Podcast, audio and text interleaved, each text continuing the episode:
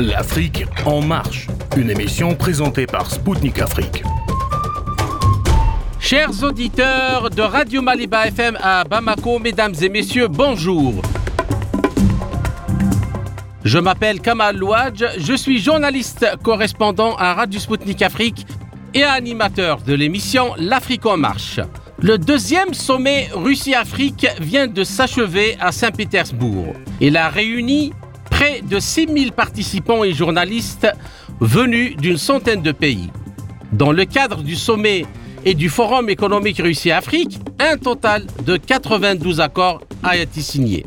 Dans cette nouvelle édition de l'Afrique en marche, à l'occasion de la tenue de ce forum, j'ai l'honneur et le plaisir de recevoir dans nos studios en direct de Saint-Pétersbourg Monica Motsvangva, ministre zimbabwéenne de l'information, Brahim Taharoubt, journaliste algérien au quotidien L'Expression, le docteur Messaoudi Abdelaziz, médecin tunisien, militant politique et des droits de l'homme, Larissa Zelentsova, présidente de l'Alliance internationale des projets stratégiques des BRICS, et enfin Gorsar, enseignant de langue russe sénégalais et directeur d'une entreprise de consulting russo-sénégalaise. Avec eux, nous allons parler de la situation internationale et des possibilités de coopération entre la Russie et les pays africains dans le contexte de l'émergence des BRICS et de la probable mise en place de leur monnaie commune. A tout de suite sur les ondes de Maliba FM à Bamako, en direct de Saint-Pétersbourg. Madame la ministre, bienvenue au studio de Spoutnik Afrique. Nous allons commencer par la souveraineté qui était parmi les sujets discutés au sommet Russie-Afrique. Quelle est votre définition de la souveraineté des médias et comment s'applique-t-elle au paysage médiatique du Zimbabwe? La souveraineté des médias concerne la façon dont un pays considère la liberté d'expression. Le Zimbabwe respecte sa constitution. Notre constitution a été dictée par les gens. Et le peuple du Zimbabwe a parlé de ce qu'il voulait voir inscrit dans cette constitution. Et les chapitres 61 et 62 de cette constitution portent sur la liberté de la presse. Nous sommes donc très, très fidèles à ce qui est dans notre constitution. Et nous le faisons. Donc, la souveraineté de tout média est de s'assurer que le ministère de l'Information est juste là pour donner des conseils, des orientations politiques. C'est tout. Nous ne nous ingérons pas dans l'éditorial. Nous veillons également à regrouper tous les instituts médiatiques zimbabwéens. Et juste pour nous assurer que nous sommes si sûrs de qui nous sommes et que nous donnons des informations parce que, rappelez-vous, le mandat des médias est d'éduquer les gens, de divertir les gens et de les informer. Et ici, nous parlons d'informer les gens sur le projet, sur les programmes réalisés par le gouvernement, sur les nouvelles. Nous voulons donc des messages qui unissent les Zimbabwéens.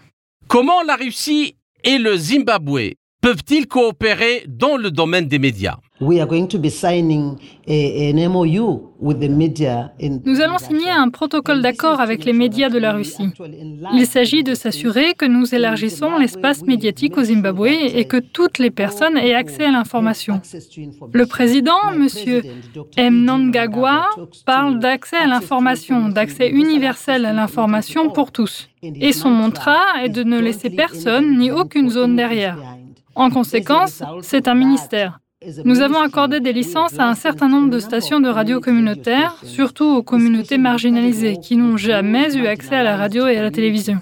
Nous nous sommes également assurés de supprimer le monopole qui existait au Zimbabwe avec une seule station de télévision, à savoir le radiodiffuseur national. Et aujourd'hui, en ce moment même, à cause de la rigueur de notre président, M. Gagwa, au cours des cinq dernières années, nous avons pu accorder des licences à six télévisions commerciales afin de joindre le geste à la parole lorsque vous parlez d'accès universel à l'information pour tous. Nous disons aussi que les Zimbabwéens sont très instruits si l'on considère le taux d'alphabétisation. Nous sommes peut-être le premier ou le deuxième pays d'Afrique après la Tunisie. Nous disons donc qu'il faut offrir aux Zimbabwéens des possibilités diversifiées. Ceux qui veulent écouter le sport doivent le faire. Ceux-ci veulent suivre le matériel éducatif, ceux qui veulent euh, suivre même les nouvelles de divertissement, tout cela, nous avons librement donné aux Zimbabwéens une variété diversifiée de médias. Et nous sommes également conscients du fait que les droits numériques sont devenus comme les droits de l'homme. En tant que pays, nous avons donc adopté les médias sociaux avec tous leurs avantages et inconvénients, mais nous les avons adoptés. Ce que nous voulons maintenant, c'est de la formation. Alors nous parlons aux médias russes pour comprendre comment ils ont géré la désinformation et les fausses nouvelles. Nous voulons aussi prendre de l'expansion. Il faut aussi comprendre, la plupart de nos documents au Zimbabwe sont encore sous forme analogique. Et vous savez très bien que les jeunes d'aujourd'hui ne vont plus dans les bibliothèques. Ils ne regardent pas non plus la télévision. Ils sont tous coincés avec leurs appareils médiatiques. C'est donc notre travail et c'est ce à quoi nous nous attachons, des investisseurs, pour nous assurer que nous sommes entièrement numérisés. Parce que si nous ne nourrissons pas notre jeune génération de contenus légitimes zimbabwéens, et si nous les laissons dépendre de Facebook, Twitter, de contenus américains, pour rappel, les réseaux sociaux Facebook et Instagram, contrôlés par la plateforme américaine Meta, sont interdits en Russie pour activités extrémistes. En particulier, ils ont ignoré des demandes de suppression de fausses nouvelles concernant l'opération spéciale en Ukraine et n'ont pas interdit la publication d'appels au meurtre de militaires russes. Alors nous aurons une génération de gens qui ne seront pas fiers d'être qui ils sont. Nous disons donc aux Russes que nous avons accordé des licences à ces télévisions et à ces collectivités. Ce dont nous avons besoin maintenant, c'est d'un partenariat conjoint dans la production de contenu, afin que le contenu qui vient de Russie soit en fait très bénéfique à bien des égards. Ce que nous recherchons ici, c'est une situation gagnant-gagnant, où les investisseurs russes viendraient parce que nous voulons développer le secteur des médias. Il n'y a aucune raison pour qu'ils ne puissent pas grossir il y a tellement de talents qui doivent être mis à profit et quand il s'agit de production cinématographique, qui relève également de notre ministère. Nous voulons établir un partenariat, une production conjointe. Nous avons de splendides paysages au Zimbabwe. La septième merveille du monde, les chutes Victoria, est dans mon pays. Imaginez donc que tourner un film avec un russe soit une norme mondiale. Nous envisageons donc de nombreuses possibilités. Nous cherchons donc également à produire des émetteurs et à nous assurer que l'information parvienne à tous les habitants des dix provinces du pays. Pourquoi pensez-vous qu'il est important de diversifier les sources d'information dans le monde qui est dominé par les médias traditionnels? C'est très important, c'est très critique. Comme je l'ai dit, les médias traditionnels ont toujours donné de l'information. Si la BBC veut parler du Zimbabwe, elle s'exprime de son propre point de vue et non pas comme nous le faisons. Si nous permettons aux gens de l'extérieur de parler de notre pays sans notre participation, sans parler de notre pays, alors nous nous dirigeons vers de gros problèmes. Les générations futures seront totalement perdues. Il n'y a pas de pays qui se développe qui n'a pas ces liens historiques. Comme je l'ai dit, il est important de savoir d'où vous venez et où vous êtes afin de pouvoir tracer la bonne voie pour l'avenir. Il est donc très important que nous travaillions avec tout le monde. Et comme je l'ai dit, nous sommes amis en tant que pays envers tous les pays. Et nous aimerions être l'ennemi de personne. Nous voulons pouvoir travailler avec tout le monde à travers le monde. C'était Monica Motsvangva, ministre zimbabwéenne de l'information. Chers auditeurs, vous êtes toujours à l'écoute de Radio Sputnik Afrique sur les ondes de Maliba FM à Bamako. Mon prochain invité, Ibrahim Takharoupt, journaliste algérien au quotidien L'Expression. À tout de suite. Monsieur Ibrahim Takharoupt, bonjour et merci d'avoir accepté de nous accorder cet entretien. Bonjour, c'est moi qui vous remercie de m'avoir euh, accueilli dans ce euh, joli bureau. Euh, tout le plaisir est, pour nous. Alors, euh, Monsieur Tahroupt, il y a le président algérien euh, Abdelmajid Tebboune qui a visité la Russie il y a quelques semaines. Et après la visite de la Russie, il s'est envolé en Chine. Il a fait une autre rencontre avec les autorités chinoises et beaucoup de choses ont été décidées. Alors, euh, nous pouvons dire que c'est un peu ça le, contexte euh, où intervient ce forum euh, Russie-Afrique. Du moins pour la présence algérienne. Alors, euh, comment vous voyez la chose et comment vous voyez l'évolution des relations euh, russes, algériennes et au sein des BRICS? Merci. Effectivement, donc il y a eu la visite du président Abdelmajid Tebboune en, Russie, puis est venue la visite, sa visite en, Chine où il a rencontré les hautes autorités des, des deux pays. Au fait, c'est une visite qui s'inscrit un peu dans le, le contexte, comme vous venez de le dire, dans le contexte de, du changement, de l'accélération des changements, et euh, notamment en Afrique. Et l'Algérie, euh, en fait, euh, beaucoup de gens étaient euh, dans un premier temps étonnés pourquoi le président algérien se, se, se, visite la, la, Russie puis la Chine. Mais en fait, les relations algéro-russes ne sont pas nouvelles, elles sont anciennes. Donc c'est dans l'ordre des choses qu'il visite un, un, partenaire et un allié stratégique, un, un, allié, un ami de, depuis le, le, la révolution algérienne. Donc c'est dans l'ordre des choses, euh, de même que la Chine aussi, mais c'est aussi dans le contexte de ces changements qui s'opèrent en Afrique et c'est une manière, entre guillemets, de s'affranchir un peu d'un ancien contexte, euh, d'un ancien hégémonisme, euh, s'affranchir au plan, comme on vient de le, dire tout à l'heure, sur le plan économique, sur le plan commercial, sur le plan euh, politique.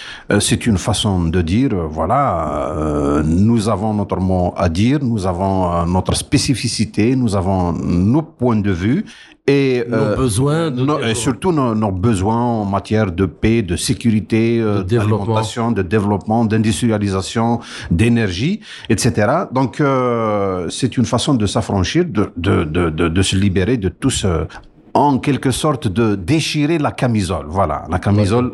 Occidentale imposée euh, depuis l'ère postcoloniale. Voilà, c'est un peu tout ça. Alors, euh, ça tombe bien parce que ce forum, tout comme le forum économique de Saint-Pétersbourg qui s'est tenu euh, le mois de juin, et il est sous le label de la souveraineté économique. C'est-à-dire, le contenu, c'est de donner aux pays africains les moyens de leur propre développement. C'est-à-dire que les partenaires viendront juste pour compléter une politique de développement interne, donc qui part euh, par la formation, euh, par la transformation des matières premières. Alors, est-ce que il y a cet aspect-là actuellement dans les relations algéro-russes et aussi euh, algéro-chinoises. Mm. Est-ce qu'on peut dire que on sent qu'il y a un nouveau cap dans ces, ces relations? C'est euh, même euh, une, une, une, une, une, démarche entamée par les autorités du pays depuis, depuis fort longtemps, mais notamment depuis l'arrivée au pouvoir du président Al-Majid Tebboune.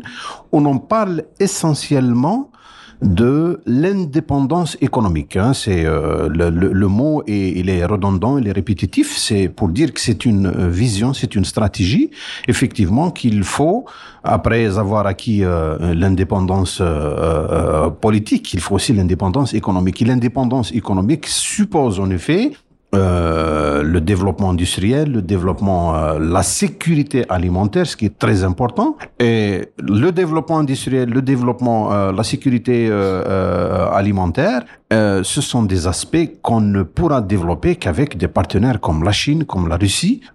et la Russie, d'ailleurs, a largement contribué à la formation de cadres depuis l'indépendance du pays, à des installations industrielles qui sont aujourd'hui à ce jour fonctionnelles. Donc, effectivement, c'est une démarche qui s'inscrit dans la logique des choses, notamment pour les autorités algériennes, de euh, faire cette, cette, cette, indépendance économique qui est euh, au sens large du terme. Ça, ça tombe effectivement bien parce que euh, ce forum offre cette opportunité, il donne des perspectives, pas uniquement pour l'Algérie, mais aussi pour tous les pays africains qui en ont besoin. C'est en quelque sorte, euh, c'est l'Afrique qui euh, se prend en charge qui, qui, qui, qui, se, qui, qui, qui parle d'elle-même. On a tout le temps parlé de l'Afrique sans l'Afrique, c'est-à-dire qu'on a parlé de nous sans nous, et maintenant c'est à nous de parler, d'agir et de nous libérer de tout ça, de, tous ces, toutes ces contraintes. D'accord. Lors de sa visite, le président Tebboune a mis le cap sur d'abord euh, ce que vous venez de dire tout de suite là, sur la question de la sécurité alimentaire, et puis le, médicament, et il y a aussi euh, la coopération dans d'autres secteurs stratégiques euh, comme l'énergie et comme euh, les technologies de communication et même par la suite pas domaine de l'intelligence artificielle et ainsi de suite. Est-ce que il y a de, en Algérie actuellement des décisions ou des projets qui sont lancés dans ce sens, justement pour que, que ça soit quelque chose fait national, et puis auquel on pourrait inviter des partenaires étrangers?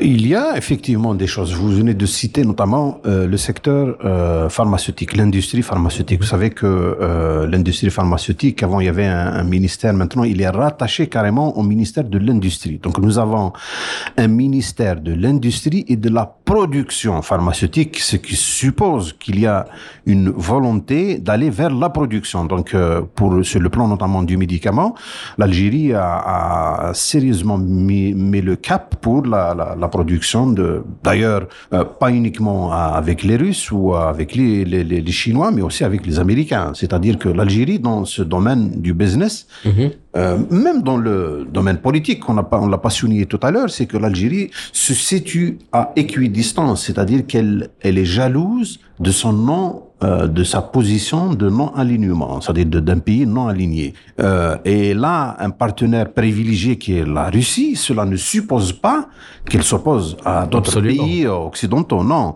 Mais euh, bien sûr, dans des secteurs stratégiques comme, euh, le, le, je cite l'armement, elle a toujours été euh, un client privilégié de, de la Russie, mais il y a des choses effectivement qui se font. Donc sur le plan du médicament, sur le plan de l'agriculture aussi, il y a énormément de choses. D'ailleurs, il y a euh, des projets avec les, les Chinois, de très grands projets au sud avec la partie chinoise.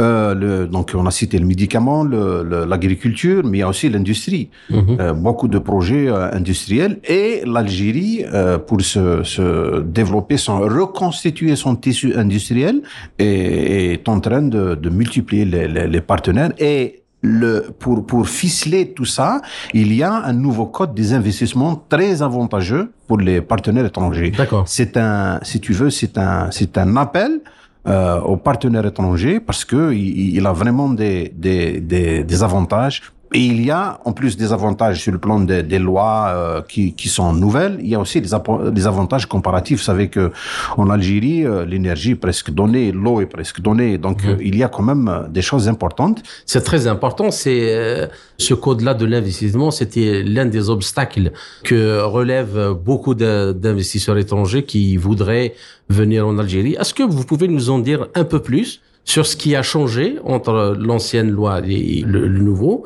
et quelles sont les donc les garanties qu'il donne. Euh... Qui, la, le changement majeur, c'est euh, dans ce, ce, ce, nouveau code des investissements, c'est d'abord c'est la suppression de la loi euh, 49-51, c'est-à-dire mmh. avant euh, c'était une très grande barrière, notamment pour les PME, PMI, et on imposait la, la, la, la loi 49-51, c'est-à-dire que l'Algérie, la partie algérienne est censée détenir 51% de, du capital de, de, de l'entreprise. Ce n'est plus le cas maintenant. Euh, celui qui veut investir, euh, qu'il vienne investir, sans, à part certains secteurs classé stratégique.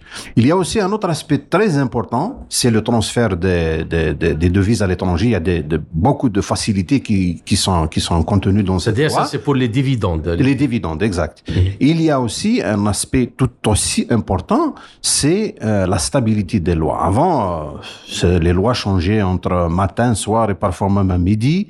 Maintenant, c'est 10 ans. Donc, il y a une stabilité au niveau, euh, au niveau des Donc, lois. Donc, il y a, le nouveau code offre une visibilité une visibilité et une, surtout une stabilité qui est un gage, une assurance pour les entreprises Absolument. étrangères. Euh, voilà, globalement, c'est ça. Euh, euh, et puis, bon, euh, je pense que il est du devoir maintenant des médias, des autorités de, de, de donner un peu de la visibilité pour ce, ce marché algérien, pour ces lois. C'est ce qu'on est en train de faire, c'est ce qui est en train de se faire. Je, je pense que ça, petit à petit, ça va venir. Hein. Alors maintenant, passons une, deux ou trois questions euh, politiques. Alors, euh, j'aimerais bien savoir comment euh, et, et, dire donc à nos auditeurs comment la classe politique ou les médias tout simplement voient cette euh, situation en Ukraine qui a été euh, donc déclenché depuis le début de l'opération spéciale russe en Ukraine. Comment les gens euh, voient le, cette opération euh, Qu'est-ce qu'ils pensent de sa probable issue? Vous savez, d'abord, euh, il y a un premier sentiment, c'est que il voit ça avec beaucoup de tristesse. Une guerre n'est jamais euh, une bonne chose. Euh, une guerre est toujours euh, a toujours des conséquences mauvaises.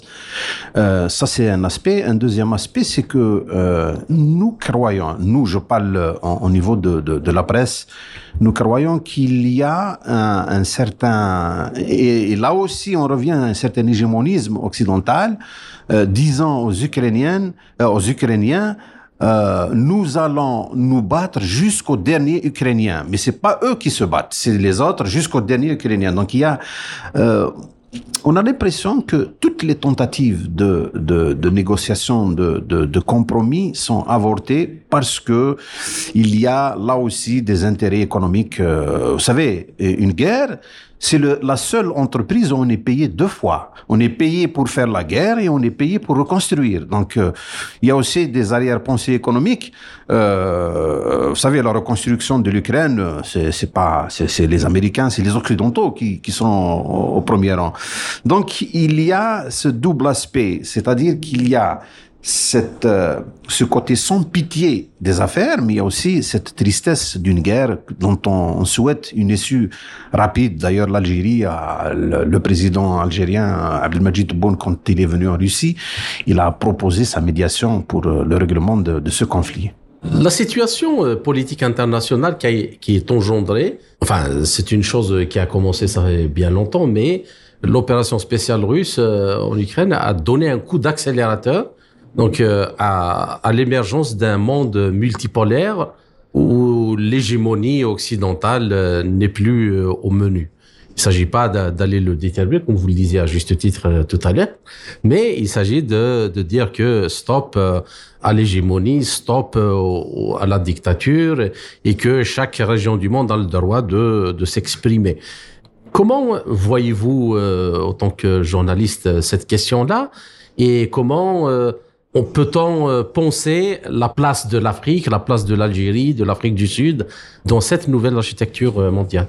Euh, vous savez, euh, euh, prédire l'avenir, c'est pas toujours évident, mais enfin. Euh, Parlons de voit, dynamique, bien sûr. Exactement, on parle de dynamique, effectivement. Euh, moi, je pense essentiellement à la dynamique des BRICS qui euh, mmh. va jouer un rôle important dans le, la nouvelle configuration géopolitique internationale parce que c'est aussi une, une, une c'est un autre levier de se libérer de cet hégémonisme. Les BRICS, c'est une, c'est une chose absolument importante parce qu'effectivement, il offre des perspectives aux, aux, aux, pays africains, ou du moins à ceux qui dirigent euh, ce nouvel ordre mondial, ceux qui veulent euh, pas imposer, mais dire, écoutez, on n'est pas pour l'hégémonisme, il faut un monde multipolaire plus juste, plus équilibré et qui obéit aux règles euh, du droit international. Mmh. Donc, euh, moi, je pense que l'issue des BRICS peut servir énormément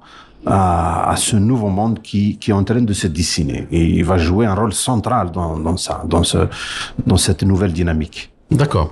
Alors une dernière question, le sommet des BRICS qui va se tenir en Afrique du Sud va discuter d'une question euh, très importante qui est celle de créer une monnaie commune une monnaie commune avec lesquelles ces pays vont échanger, commercer, et, et, qui est ouverte à tous les pays qui voudraient aussi euh, échanger ou commercer dans cette monnaie. Franchement, je je vois qu'il y a des choses qui se font, il y a des, des choses maintenant, on va dire qu'elles sont à l'état embryonnaire, mais vous savez, euh, l'autre camp, c'est-à-dire que moi je pense à l'autre camp, je, ils ne seront pas les bras croisés, ils vont réagir, hein, ils vont réagir.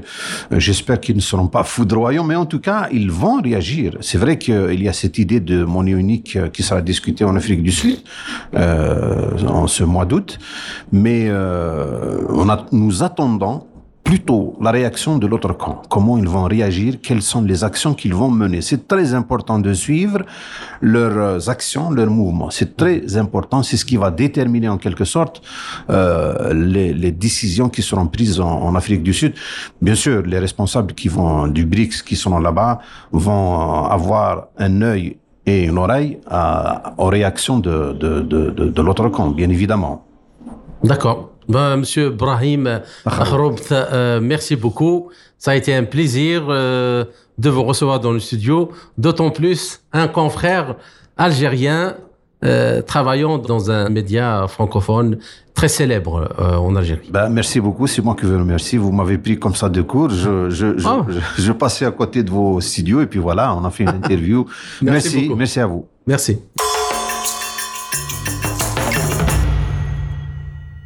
C'était Brahim Takharoubt, journaliste algérien au quotidien L'Expression.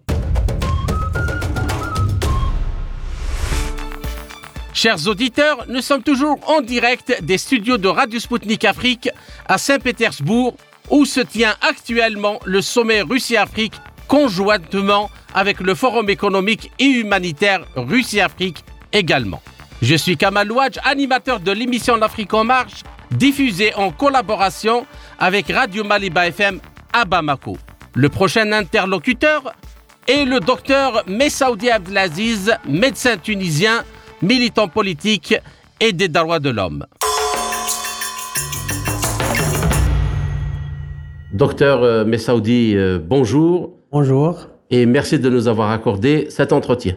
Alors, euh, ma première question, qu'avez-vous euh, retenu essentiellement de l'intervention du président Poutine euh, hier, lors de laquelle il a tracé les grands axes euh, qu'il veut développer dans le cadre de la coopération Russie-Afrique Oui.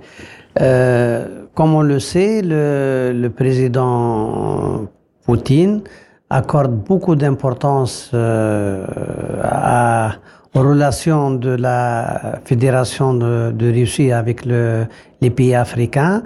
Euh, il faut dire que l'Afrique maintenant, et le continent africain, est devenu euh, un enjeu de rivalité, de, disons, euh, bataille politique même entre euh, les différents acteurs de la politique euh, mondiale. Euh, D'une part, les puissances coloniales qui ont longtemps régné sur les destinées de l'Afrique, qui l'ont pillé, qui l'ont exploité à, à, à fond, euh, qui, et qui actuellement font tout pour que leur euh, hégémonie et leur domination sur le continent africain euh, persiste et, et continue. Et euh, les acteurs, euh, les autres acteurs politiques, euh, c'est-à-dire en particulier la Chine et la, et la Fédération de, de Russie, qui veulent que ce continent euh, prenne toute sa place euh, dans le, la politique mondiale, aussi bien sur le plan économique que sur le plan culturel, euh, que sur le plan donc du, du développement humain. Et euh, cela est possible parce que les peuples africains, euh, ces derniers temps, euh, ont montré qu'ils veulent bien se débarrasser de cette hégé- hégémonie occidentale avec l'aide de la Russie et de la Chine qui sont en train de se batailler pour un nouvel ordre économique euh, euh, multipolaire euh, qui, doit mettre fin justement à la domination de, de l'Occident collectif, comme on l'appelle ici en Russie, et, qui a fait des dégâts énormes euh, dans les pays euh, en voie de développement. Euh, donc le, le sommet hier, c'était en fait pour donner, pour relancer donc le, la coopération entre la Russie et les, les, les pays africains qui sont venus très nombreux à, cette, à, à ce sommet. On parle de 89 pays euh, représentés dans le, le, le sommet sur les 54 pays africains, ce qui est énorme, et ce malgré les, les pressions. 17 euh, pays, 17. Enfin, euh, euh, non, il, y a 17 cinq- il y a- il y a 84 délégations venues de, cinq, euh, de des pays africains. Oui, oui. Délégations. Délégation, oui, je parle de délégation, bien sûr. Oui, nous ne sommes pas tous présidés par les chefs d'État. Voilà. Évident, Il y voilà. a 17 chefs d'État. Voilà, il y a 17 chefs d'État et les autres sont soit c'est des- chefs de gouvernement, des ministres, il y a eu, je crois, quelques ambassadeurs euh, pour euh, représenter certains pays. Donc, euh, ce sommet, il est, il est très important. Euh, mais ce, malgré les pressions énormes qui ont été exercées sur le- les pays africains pour les dissuader de, euh, participer à, ce sommet, Et euh, le président Poutine hier, il a donné donc les, grandes orientations de ce que devraient être les relations entre les relations futures entre la, Russie et les pays africains. Et je pense que euh, ce n'est pas le premier sommet d'ailleurs, puisqu'il y a eu un sommet Oui. euh, en, 2000, euh, en 2019. Donc c'est le deuxième sommet. Et ce sommet marque donc une évolution importante de, de ces relations qui sont euh, appelées à, à se développer sur tous les plans, comme je l'ai dit, sur le plan politique, sur le plan économique et n'oublions pas aussi sur le plan culturel, euh, parce que c'est important, les échanges humains aussi, c'est très important pour les deux, pour les deux, les deux, les deux parties. Bien. Alors, euh, pour rebondir directement sur ce que vous venez de développer, euh, certainement, cette tendance, comme vous avez dit, en particulier des pays qui forment actuellement ce qu'on appelle les BRICS, euh, veulent venir à- à- en Afrique et créer des, des partenariats. Mais euh, je crois que vous serez d'accord avec moi que pour rentrer dans une dynamique euh, de développement, il faut que les deux parties fassent quelque chose. Ouais. Donc, euh, il faut que le- le- les partenaires étrangers arrivent avec la volonté de, de, de développer les pays, c'est-à-dire de transférer la technologie, euh, de- le savoir-faire scientifique, de former des gens, euh, des grandes compétences, d'aider à l'industrialisation euh, de ces pays en transformant les matières premières localement, et puis aider aussi à la, à la, à la, à l'exportation, c'est c'est possible. Mais en même temps, et sur ça que je voudrais avoir votre avis, euh, le développement, il faut qu'il soit africain avant tout, c'est-à-dire qu'il doit émaner d'abord de la volonté politique euh, africaine à se développer. À... C'est la seule façon d'abord d'intéresser les gens pour qu'ils puissent venir, et en même temps, on sait dans quel, quels sont les domaines à cibler. Absolument, bien sûr, le développement, il doit se baser surtout sur les, les ressources de, des pays euh, africains qui sont des ressources énormes, des ressources sur, les, matières premières, les, les, les ressources humaines euh, en Afrique. C'est, c'est un continent qui est en pleine euh, évolution démographique. Euh, c'est, un continent aussi qui, euh, euh, qui est en train de, de développer les, les compétences humaines, euh, la formation de, de, de, cadres, en particulier avec le- la Russie qui, depuis le- le- la période, depuis l'époque soviétique, reçoit annuellement des dizaines de milliers de, de- d'étudiants de tous les pays africains. Et, et elle, a contribué, et elle contribue encore à former les, cadres euh, scientifiques euh, pour euh, justement euh, développer l'économie euh, dans leur pays. D'accord. Alors, une dernière question, euh, docteur euh, Messaoudi. Depuis le début de l'opération spéciale russe en Ukraine, euh, l'émergence du monde multipolaire, euh, aussi bien sur le plan politique que économique, s'est accéléré à une très très grande vitesse, euh, à très très grande vitesse. Donc, euh, dans cette euh, nouvelle architecture en gestation et en formation, euh, qui certainement prendra encore euh, un peu plus euh, de temps, euh, est-ce que vous voyez que c'est une chance pour l'Afrique euh, d'avoir sa place dans un monde multipolaire où elle peut avoir droit de cité et le droit en particulier au développement. Oui, c'est, euh, vous avez bien dit, c'est, vraiment le mot de dire que l'opération militaire spéciale menée actuellement par la Russie en, en Ukraine, euh, elle peut être considérée comme un coup d'ac- d'accélé- d'accélération pour euh, l'instauration d'un, monde multipolaire. Euh, parce que tout le monde le comprend. Les États-Unis et ce qu'on appelle ici en Russie l'Occident collectif a mis tous les moyens pour affaiblir la Russie Et l'opération d'ailleurs a été déclenchée pour, pour éviter l'étouffement de, de, la Russie en, parce que le, le, projet initial c'était de, de, de, faire entrer l'Ukraine dans les rangs de, de l'OTAN et donc de priver euh, la Russie de sa base euh, euh, marine fondamentale en Crimée.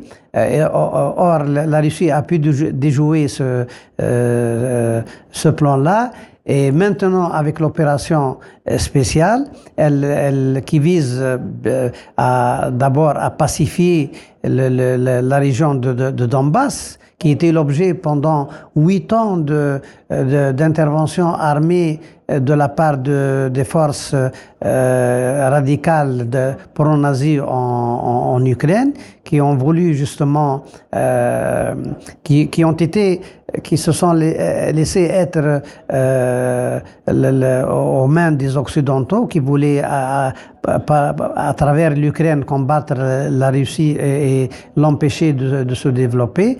Mais maintenant, avec cette opération militaire, les choses évoluent donc dans le bon sens euh, et, il, euh, donne, en fait, il prépare les conditions à, à l'apparition de, ce monde euh, multipolaire parce que tout le monde comprend maintenant, y compris l'Union européenne, y compris les pays européens, y compris l'opinion publique européenne, comprennent maintenant commence à comprendre que euh, le monde unipolaire euh, avant le, le, le, déclenchement de, de l'opération militaire spéciale euh, de la Russie en Ukraine euh, est, est, arrivé à sa fin et que euh, le monde après le 24 euh, février 2022 et celui d'avant ne, ne, ne, sont plus les mêmes, c'est-à-dire qu'on est en train de vivre un moment historique de, de très grande importance.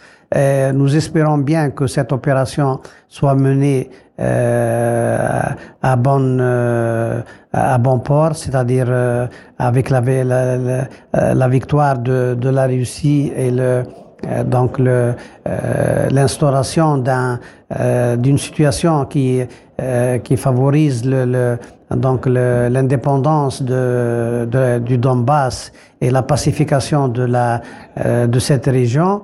Et cela aura certainement des, une, euh, euh, euh, aura des, des, des, répercussions énormes sur l'architecture, comme vous l'avez bien dit, de la euh, de l'architecture de la politique mondiale, avec un nouvel équilibre qui permettra certainement aux, pays africains, mais pas uniquement aux pays africains, mais aussi au, au reste du monde, de euh, d'avoir euh, un nouveau souffle et donc de, euh, de ne plus supporter l'hégémonie occidentale comme ça a été le cas jusqu'à maintenant. D'accord. Alors, une autre question, monsieur Messaoudi. Dans ce que vous voulez développer, comment vous voyez le, le, rôle et la possibilité de changer les institutions internationales? Je pense que cela aussi, ça va découler. de... et les autres. Oui. Ça va découler aussi de, des résultats de cette euh, opération militaire spéciale euh, parce que euh, euh l'architecture de l'ordre mondial, du nouvel ordre mondial multipolaire, euh, va certainement appeler des changements euh, dans euh, le, euh, le, fonctionnement des organisations internationales, en particulier de, l'ONU, qui va être appelé à, des changements importants dans, dans ses structures actuelles. D'accord. je vous remercie, Monsieur Messaoudi. C'était un plaisir et j'espère que nous allons garder le contact et avoir l'occasion de vous inviter dans une émission pour en discuter plus et profondément euh, dans les prochains jours. Merci beaucoup, avec plaisir à tout moment. Merci à vous. Merci. Merci. C'était le docteur Messaoudi Abdelaziz, médecin tunisien, militant politique et des droits de l'homme. Chers auditeurs, vous êtes toujours à l'écoute de radio Spoutnik Afrique sur les ondes de Maliba FM à Bamako.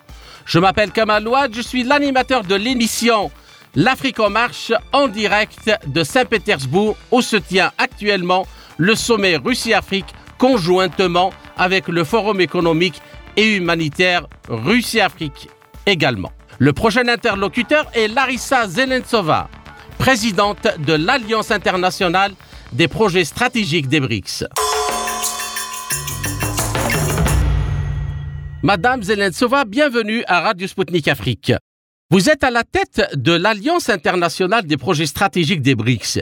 Pourriez-vous indiquer à nos auditeurs les pays africains avec lesquels votre organisation travaille aujourd'hui? Et prévoyez-vous d'étendre vos activités sur le continent? Uh, En fait, il faudra peut-être beaucoup de temps pour donner les noms de tous les pays africains avec lesquels nous avons maintenant des relations. Tout d'abord, après peut-être 2018, de nombreux pays de différentes régions ont demandé à notre organisation de créer, d'organiser la représentation de l'Alliance BRICS dans leur pays. Si nous parlons de l'Asie, par exemple, nous avons maintenant des représentations de l'Alliance internationale des projets stratégiques des BRICS en Malaisie, aux Philippines, en Indonésie, en Iran, en Turquie, dans la plupart des pays arabes. Ensuite, nous avons des représentants nommés par notre organisation de l'Afrique de l'Ouest et du Centre, en Afrique du Sud, en Afrique de l'Est et bien sûr en Afrique du Nord. Par exemple, nous avons des représentants en Afrique de l'Est, au Kenya, en Ouganda, puis dans le Nord, en Éthiopie, dans l'Ouest. Nous avons déjà visité le Sénégal et nous avons créé des représentations à Saint-Louis plutôt qu'en République centrafricaine, au Burkina Faso. Et je pense que nous avons déjà commencé notre activité dans certains pays. Si nous parlons de l'éducation, par exemple, du domaine de l'éducation, nous avons signé un accord entre l'Université de Sibérie de Kemerovo et Nairobi, l'université kenyane et l'Éthiopie.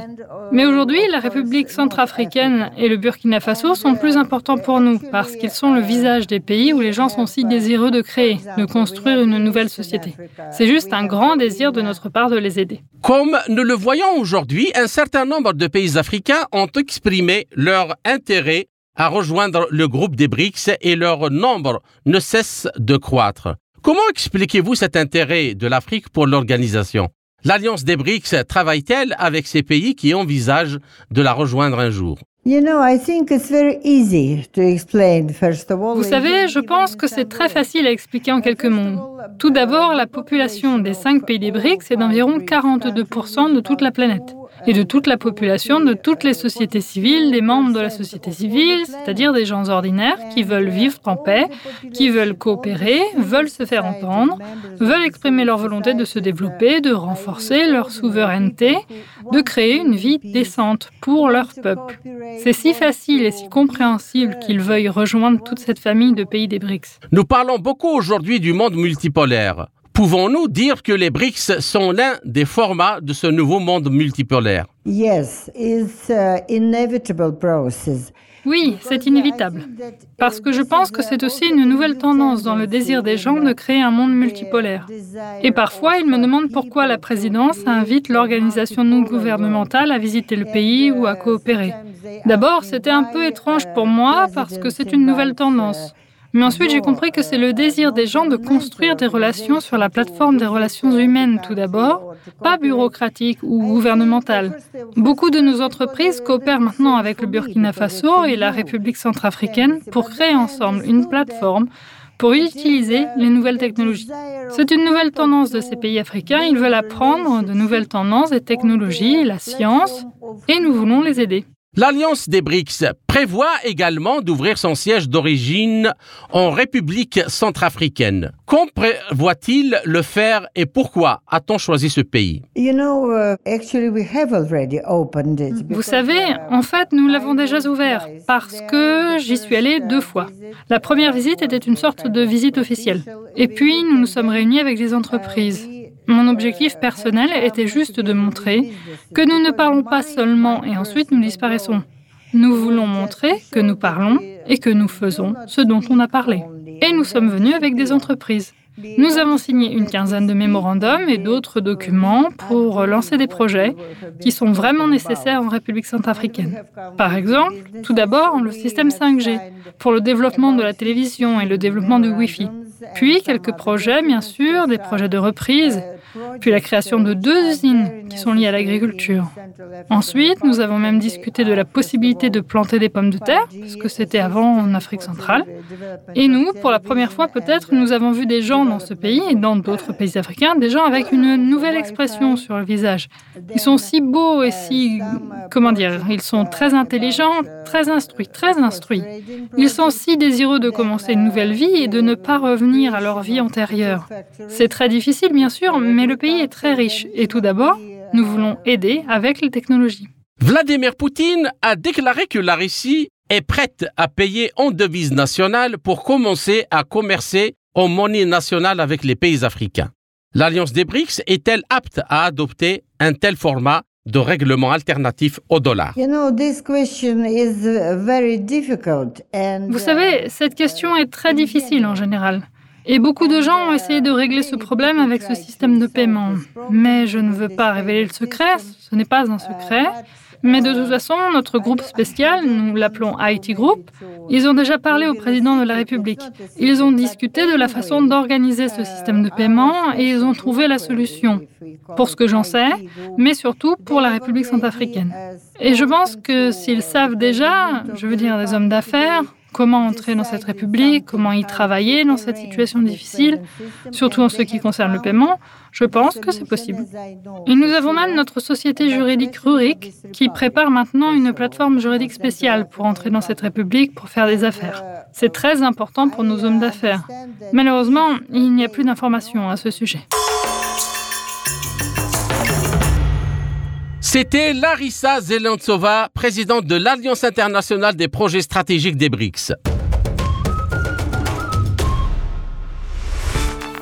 Chers auditeurs, nous sommes toujours en direct des studios de Radio Sputnik Afrique à Saint-Pétersbourg où se tient le sommet Russie-Afrique conjointement avec le Forum économique et humanitaire Russie-Afrique.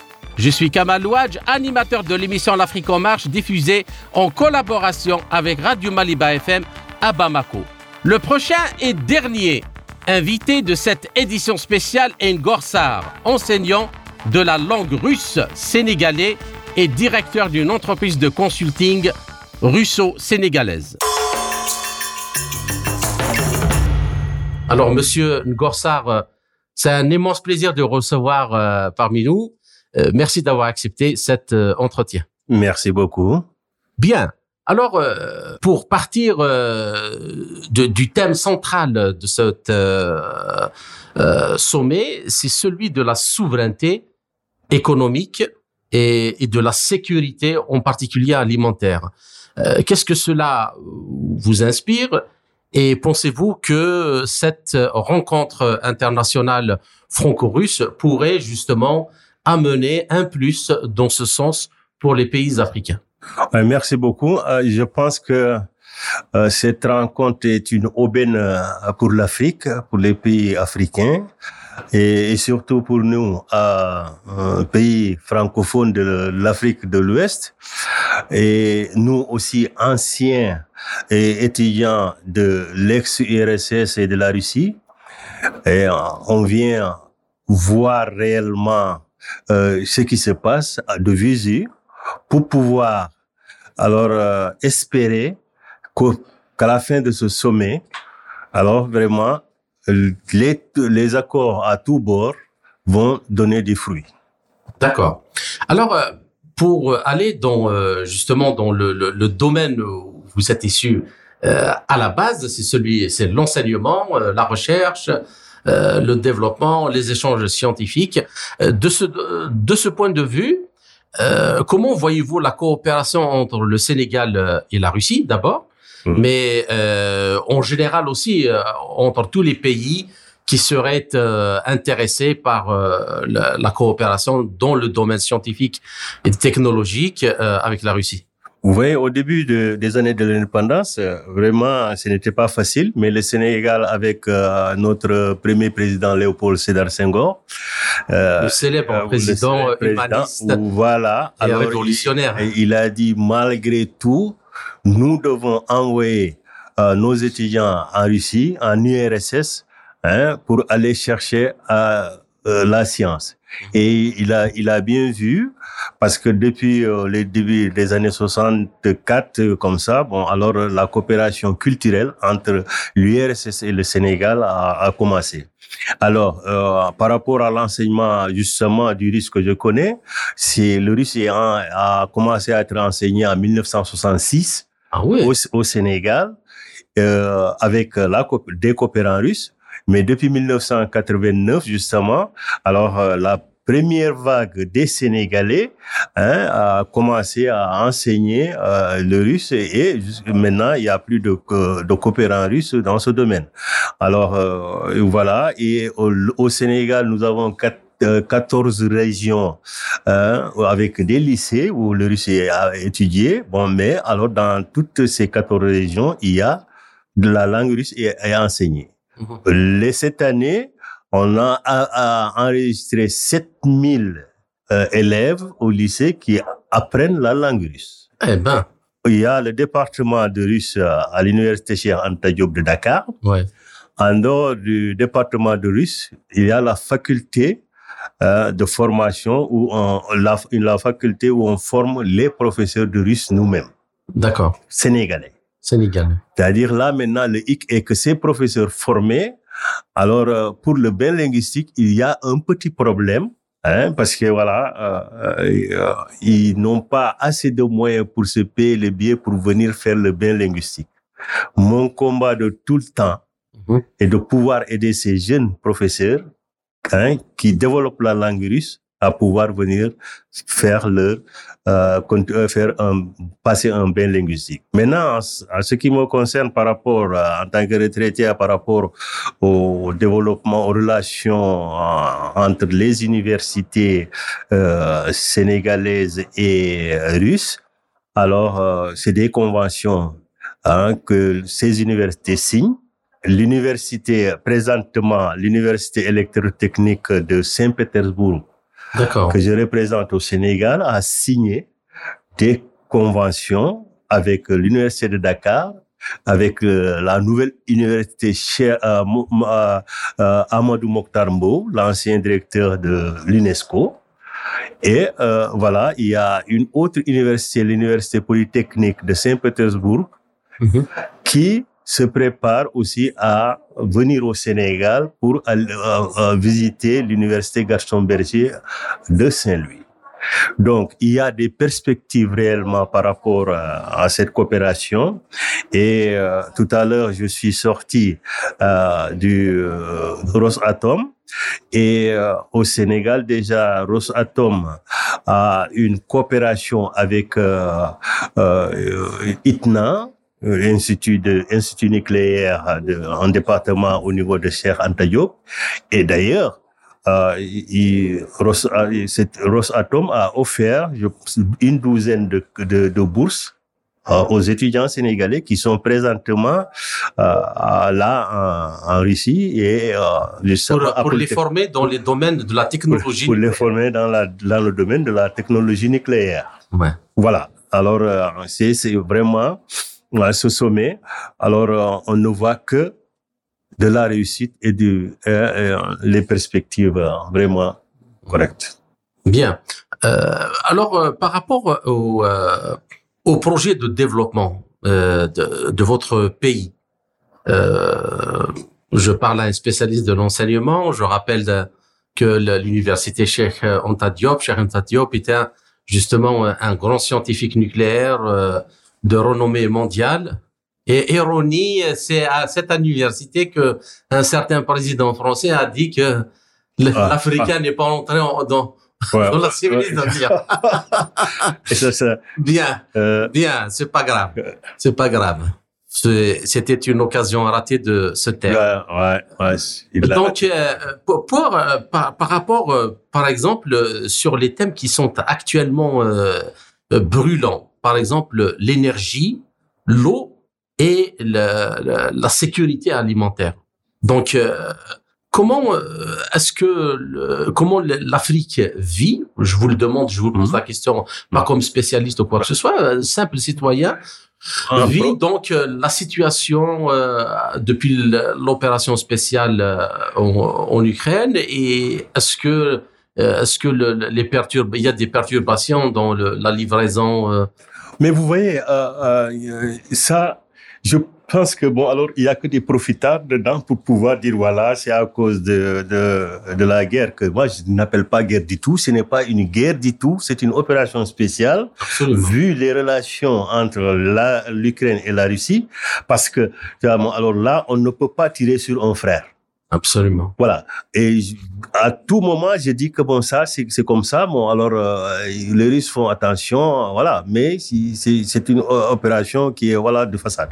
Euh, euh, sur le plan alimentaire, les gens prennent euh, une occasion, voilà, pour dire que voilà, bon, c'est à, cause de cette guerre. Oui, l'Afrique doit se nourrir. L'Afrique ne doit pas attendre euh, qu'on la nourrisse les gens doivent se développer pour pouvoir vraiment alors euh, euh, travailler et, et, vivre. Regardez, j'ai demandé à une euh, à une dame russe qui dit que bon voilà, les sanctions là nous ont aidés parce que bon voilà, euh, nous ici on se débrouille et on, on, on fait on, on, fait avec. Hein? Pourquoi pas les, pourquoi les Africains ne peuvent pas faire comme ça? Hein? C'est ce qu'ils doivent faire. C'est ce qu'ils doivent faire. Mhm. mais pas attendre de la Russie. Ça, euh, des, des, pays européens. Et c'est un complément seulement ce que doit faire euh, l'Europe par rapport à l'Afrique. Mhm. Bon, l'eau manque, mais par, par rapport à tout cela, nous avons des scientifiques. Voilà. Nous, nous avons été tous euh, étudiants en Europe en France, en Russie, au Canada, etc., etc. Alors, ces gens-là travaillent dans leur pays, les développent. Alors nous, pourquoi pas? Donc ça signifie que bon, il y a une politique, hein, euh, qui à qui euh, qui ne dit pas son nom. Bon, les gens vraiment, c'est pas ça. D'accord. Alors une autre question, euh, Monsieur Gossard, c'est la question de, du sommet des BRICS qui sera organisé prochainement au mois d'août, le 24 août. Euh, en Afrique du Sud. Et euh, les BRICS, donc, euh, qui actuellement pèsent euh, lourd dans, dans l'économie mondiale et même sur le plan politique, et, comment... et il y a une, une, question qui est très importante qui sera débattue justement dans ce dans ce sommet, qui est celle de créer une monnaie euh, commune pour faciliter les échanges économiques. Donc entre les pays des BRICS, mais aussi entre les pays des BRICS et tous les pays qui, qui souhaiteraient euh, l'utiliser. Est-ce que euh, comment vous voyez d'abord euh, ce, ce, sommet? Est-ce que il est aussi important pour l'Afrique de s'allimer à ce bloc-là, de vu que c'est, il est la locomotive d'un monde multipolaire actuellement? Et par rapport à cette question de monnaie commune. Oui, c'est depuis la création. C'est depuis sa création quand j'ai entendu BRICS et voir et, euh, et j'ai vu euh, ces, membres-là, j'ai dit que voilà, c'est une aubaine et que bon, malgré ce qui se passe actuellement, alors euh, le monde va changer politiquement hein, et culturellement. Ça va changer. Et ces BRICS, alors euh, sur le plan monnaie, ça, ça fait jaser certains de l'autre côté, Hein, parce que voilà, ils veulent, ils veulent pas entendre. Si nous prenons le franc CFA, mm hein, ou l'écho qu'on doit, qui, qui, qui, est, qui est un programme, qui est juste un truc, bon un alors, truc, euh, voilà, qui n'est pas, qui n'est le franc CFA un peu maquillé, un peu maquillé. Bon alors, est-ce que voilà, avec euh, ce BRICS là, hein, et cette euh, cette monnaie euh, commune du BRICS, bon alors ça ne va pas booster Mm Ça ne va pas accélérer la, la création de, de, de, euh, de machin, de, euh, de l'écho. Hein? J'avais causé avec un Libanais, un Libanais. Il m'a dit, mais euh, professeur, il faudra faire venir Poutine en Afrique de l'Ouest. Hein, parce que Poutine en Afrique de l'Ouest. J'ai dit, mais pourquoi? Voyez, ce que j'ai remarqué. Sur le plan à importation, exportation, le fait de payer en monnaie locale directement, alors ça, ça nous arrange. J'ai vraiment compris ce label-là. Oui. Hein? Au lieu d'acheter, si tu achètes en dollars, ça passe là-bas de l'autre côté, alors et ça revient et comment ça c'est c'est un marché direct direct. Alors là vraiment c'est bénéfique. J'ai dit mais voilà. Donc l'objectif du BRICS Hein? Eh bien, c'est ça. Économiquement et politiquement, ça fait l'affaire de l'Afrique.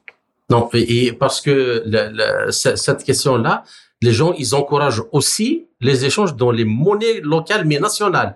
Pas le franc CFA ou ouais, dans des monnaies locales euh, nationales et, qui sera donc euh, le moyen de booster le, développement vraiment à l'intérieur. Tout à fait. Tout à fait. Ça, c'est la même personne. Seulement, j'ai mis français et machin. Ouais. Donc voilà, mais je, je pense que bon en matière de, de monnaie, parce que bon vous savez l'Afrique, euh, il y a alors euh, ne fait que importer, alors euh, vraiment c'est c'est c'est c'est bon pour pour son développement. Surtout les commerçants seront vraiment à l'aise hein, avec ça. D'accord. Ben, je vous remercie beaucoup, Monsieur Ngossa. Ça a été un plaisir de faire cette discussion avec vous. Merci, Merci beaucoup. Merci beaucoup. C'était Gorsar, enseignant de langue russe sénégalais et directeur d'une entreprise de consulting russo-sénégalaise. Ainsi s'achève cette édition de notre émission L'Afrique en marche proposée par Radio Sputnik Afrique en partenariat avec Radio Maliba FM à Bamako. Je suis Kamal Louadj, merci de nous avoir suivis, tout en espérant avoir été à la hauteur de vos attentes. Chers amis, je vous retrouverai très bientôt pour une autre émission. D'ici là, portez-vous bien. L'Afrique en marche, une émission présentée par Spoutnik Afrique.